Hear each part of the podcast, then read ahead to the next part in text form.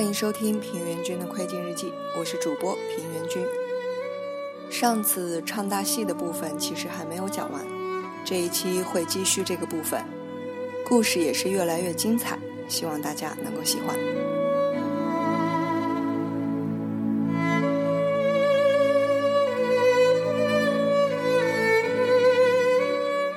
再说，在这看戏的时间，除了看亲戚、会朋友。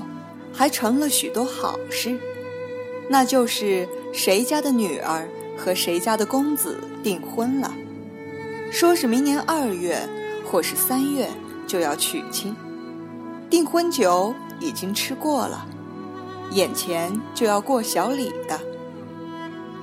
所谓小礼，就是在法律上的订婚形式。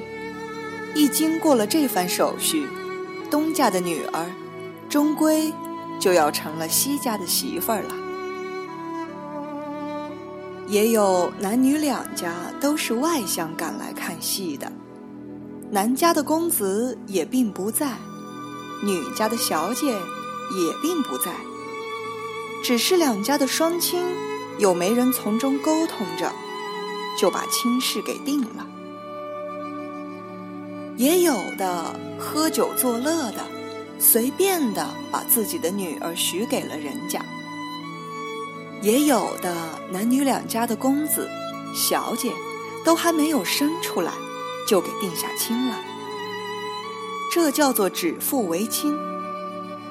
这指腹为亲的，多半是相当有点姿彩的人家才有这样的事儿。两家都很有钱。一家是本地的烧锅掌柜的，一家是白旗屯的大窝铺。两家是一家种高粱，一家压烧酒。压烧酒的需要高粱，种高粱的需要锅买他的高粱。烧锅非高粱不可，高粱非烧锅不行。恰巧又赶上这两家的妇人，都要将近生产，所以就指腹为亲了。无管是谁家生了男孩子，谁家生了女孩子，只要是一男一女，就规定他们是夫妇。假若两家都生了男孩，都就不能勉强规定了；两家都生了女孩。也是不能够规定的，但是这指腹为亲，好处不太多，坏处是很多的。半路上当中的一家穷了，不开烧锅了，或是没有窝铺了，其余的一家就不愿意娶他家的媳妇，或是把女儿嫁给一家穷人。假若女家穷了，那还好办；若实在不娶，他也没有什么办法。若是男家穷了，男家就一定要娶；若一定不让娶，那姑娘的名誉就很坏，说他把谁家谁给防穷了，又不嫁了。房字儿在迷信上说。就是因为她命硬，因为她某家某家穷了，以后她的婆家就不大容易找人家，会给她起一个名叫做望门芳。无法，只得嫁过去。嫁过去之后，妯娌之间又要说她嫌贫爱富，百般的侮辱她。丈夫因此也不喜欢她了。公公婆婆也虐待她，她一个年轻的未出过家门的女子，受不住这许多攻击，回到娘家去，娘家也无甚办法。就是当年指腹为亲的母亲说：“这都是你的命，你好好的耐着吧。”年轻的女子莫名其妙的，不知道自己为什么要有这样的命。于是，往往演出悲剧来。跳井的跳井，上吊的上吊。古语说，女子上不了战场，其实不对的。这井多么深，平白的你问一个男子，问他这井敢跳不敢跳，怕他也不敢。而一个年轻的女子竟敢了。上战场不一定死，也许回来闹个一官半职的。可是跳井就很难不死，一跳多半就跳死了。那么劫富坊上为什么没写着赞美女子跳井跳得勇敢的赞词？那是修劫富坊的人故意给删去的，因为修劫富坊的多半是男人，他家里。也有一个女人，他怕是写上了，将来他打他女人的时候，他的女人也去跳井，女人也跳下井，留下来一大群孩子，可怎么办？于是，一律不写，只写温文尔雅，孝顺公婆。大戏还没有开台。就来了这许多事情，等大戏一开了台，那戏台下边真是人山人海，拥挤不堪。搭戏台的人也真是会搭，正选了一块平平坦坦的大沙滩，又光滑又干净，使人就是倒在上边也不会把衣裳沾一丝儿的土星。这沙滩有半里路长，人们笑语连天，哪里是在看戏，闹得比锣鼓好像更响。那戏台上出来一个穿红的，进去一个穿绿的，只看见摇摇摆摆的走出走进，别的什么也不知道了。不用说唱的好不好，就连听。也听不到，离着近的还看得见，不挂胡子的戏子在张嘴；离得远的，就连戏台那个穿红衣裳的，究竟是一个坤角儿还是一个男角儿，都不大看得清楚，简直是还不如看木偶戏。但是，若有一个唱木偶戏的，这时候在台下。唱起来，问他们看不看？那他们一定是不看的。哪怕就连戏台子的边也看不见了，哪怕是站在二里路之外，他们也不看那木偶戏的。因为在大戏台底下，哪怕就是睡了一觉回去，也总算是在大戏台子底下回的。而不是从什么别的地方回来的。一年没有什么别的好看，就这一场大戏，还能够轻易的放过吗？所以，无论看不看，戏台底下是不能不来。所以，一些乡下的人也都来了，赶着几套马的大车，赶着老牛车。赶着花轮子，赶着小车子，小车子上边架着大骡子。总之，家里有什么车就架了什么车来。也有的，似乎他们家里并不养马，也不养别的牲口，就只用了一匹小毛驴，拉着一个花轮子，也就来了。来了之后。这些车马就一齐停在沙滩上，马匹在草包上吃着草，骡子到河里去喝水。车上都搭着棚席，好像小看台似的，排列在戏台的远处。那车子带来了他们的全家，从祖母到孙子媳，老少三辈。他们离着戏台二三十丈远，听是什么也听不见的，看也很难看到什么，也不过是五红大绿的，在戏台上跑着圈子，头上戴着奇怪的帽子，身上穿着奇怪的衣裳。谁知道那些人都是干什么的？有的看了三天大戏子台，而连一场戏的名字也都叫不出来。回到乡下去，他也跟人家说长道短的。偶尔人家问了他，说的是哪出戏，他竟瞪了眼睛，说不出来了。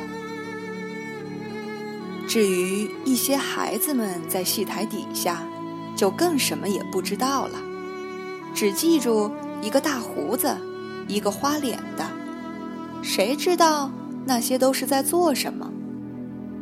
比比划划，刀枪棍棒的乱闹一阵。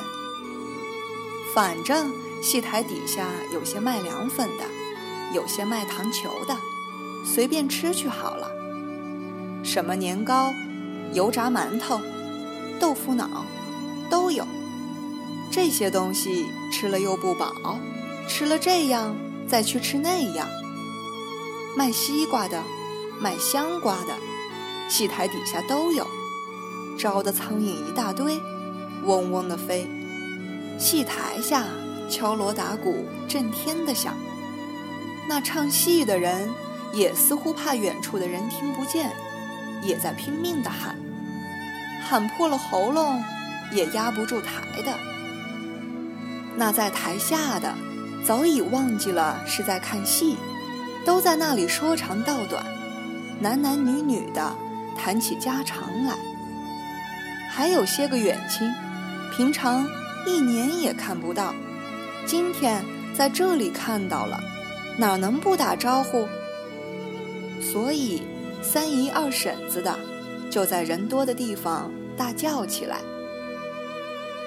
假若是在看台的凉棚里坐的，忽然有一个老太太站了起来，大叫着说：“他二舅母，你可多咱来的。”于是那一方也就应声而起。原来坐在看台楼座上的，离着戏比较近，听唱是听得见的。所以那看台上比较安静，姑娘媳妇儿都吃着瓜子，喝着茶，对着大嚷大叫的人，别人虽然讨厌，但也不敢去禁止。你若让他小一点声讲话，他会骂了出来。这野台子戏也不是你家的，你愿听戏，你请一台子到你家里去唱。另外的一个也说：“哟哟，我没见过，看起戏来都六亲不认了，说个话儿也不让。这还是比较好的，还有更不客气的，一开口就说：‘小养汉老婆，你奶奶一辈子家里外头没受过谁的大声小气，今天来到戏台底下受你的管教来了。’”你娘的！被骂的人若是不搭言，过一会儿也就了事了；若一搭言，自然也没有好听的。于是两边就打了起来了，西瓜皮之类的就飞了过去。这来在戏台下看戏的，不料自己竟演起戏来，于是。人们一窝蜂似的，都聚在这个真打真骂的活戏的方面来了。也有一些流氓混子之类，故意的叫着好，惹得全场的人哄哄大笑。假若打仗的还是个年轻的女子，那些讨厌的流氓们还会说着各样的俏皮话，使他火上浇油，越骂。就越凶猛，自然那老太太无理，她一开口就骂了人。但是，一闹到后来，谁是谁非，也就看不出来了。幸而戏台子上的戏总算沉着，不为所动，还在那里啊啦啊啦的唱。过了一个时候，那打得热闹的也究竟平静了。再说戏台下边也有一些个调情的，那都是南街豆腐坊里的嫂嫂，或是碾磨坊里的碾官、磨官的老婆。碾官的老婆看上了一个赶马车的车夫，或是豆腐匠看上了开两米铺那家的小姑娘。有的是两方面都眉来眼去，有的是一方面殷勤，他一方面则表示要拒之千里之外。这样的多半是一边低，一边高，两方面的姿才不对。绅士之流也有调情的，彼此都坐在看台之上，东张张，西望望。三亲六故、姐夫小姨之间，未免的就要多看几眼，何况又都打扮的漂亮，非常好看。绅士们平常到别人家里的客厅去拜访的时候，绝不能够看上了人家的小姐就不住的看，那该多么不绅士，那该多么不讲道德。那小姐若一告诉了她的父母，她的父母就立刻和这样的朋友绝交。绝交了倒不要紧，要紧的是，一传出去名誉该多坏。绅士是高雅的，哪能够不清不白的？哪能够不分长幼的去存心朋友的女儿？像那般下等人似的，绅士彼此一拜访的时候，都是先让到客厅里去，端端庄庄的坐在那里，而后倒茶装烟，规矩礼法，彼此都尊为是上等人。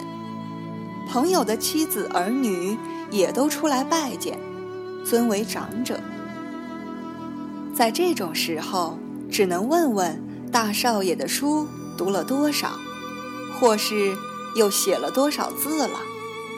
连朋友的太太也不可以过多的谈话，何况朋友的女儿呢？那就连头也不能够抬的，哪里还敢细看？现在在戏台上看看，怕不要紧。假设有人问道。就说是东看西看，瞧一瞧是否有朋友在别的看台上。何况这地方有人多眼杂，也许没有人留意。三看两看的，朋友的小姐倒没有看上，可看上了一个不知道在什么地方见过的一位妇人。那妇人拿着小小的鹅翎扇子。从扇子梢上往这边转着眼珠，虽说是一位妇人，可是又年轻又漂亮。这时候，这绅士就应该站起来打着口哨，好表示他是开心的。可是我们中国上一辈的老绅士不会这一套，他另外也有一套。就是他的眼睛，似真非真的，迷离恍惚地望了出去，表示他对他有无限的情意。可惜离得太远，他不会看得清楚，也许在枉费了心思了。也有的在戏台下边，不听父母之命，不听媒妁之言。自己就结了终身不解之缘，这多半是表哥表妹等等稍有点出身来历的公子小姐的行为。他们一言为定，终身和好，见或也有被父母所阻拦，生出来许多波折。但那波折都是非常美丽的，使人一讲起来，真是比看《红楼梦》更有趣味。来年再唱大戏的时候，姊妹们一讲起这家话来，真是增添了不少的回响。赶着车进城来看戏的乡下人，他们就在河边沙滩上扎了营了。夜里大戏散了，人们都回家了，只有这等连车带马的，他们就在沙滩上过夜，好像出征的军人似的，露天为营。有的住了一夜，第二夜就回去了。有的住了三夜，一直到大戏唱完，才赶着车子回乡。不用说，这沙滩上是很雄壮的。夜里，他们每家燃了火，煮茶的煮茶，谈天的谈天，但终归是人数太少，也不过二三十辆车子，所燃起来的火，也不会火光冲天。所以多少有一些凄凉之感。夜深了，住在河边上，被河水吸着，又特别的凉。人家睡起觉来都觉得冷森森的，尤其是车夫、马官之类，他们不能够睡觉，怕是有土匪来抢劫他们的马匹，所以就坐以待旦。于是，在纸灯笼下边。三个两个的赌钱，赌到天色发白了，该牵着马到河边去饮水去了。在河上遇到了捉蟹的蟹船，蟹船上的老头说：“昨天的打渔杀家唱得不错，听说今天有风河湾。”那牵着牲口饮水的人，是一点大戏常识也没有的。他只听到牲口喝水的声音，呵呵的，其他的则不知所答了。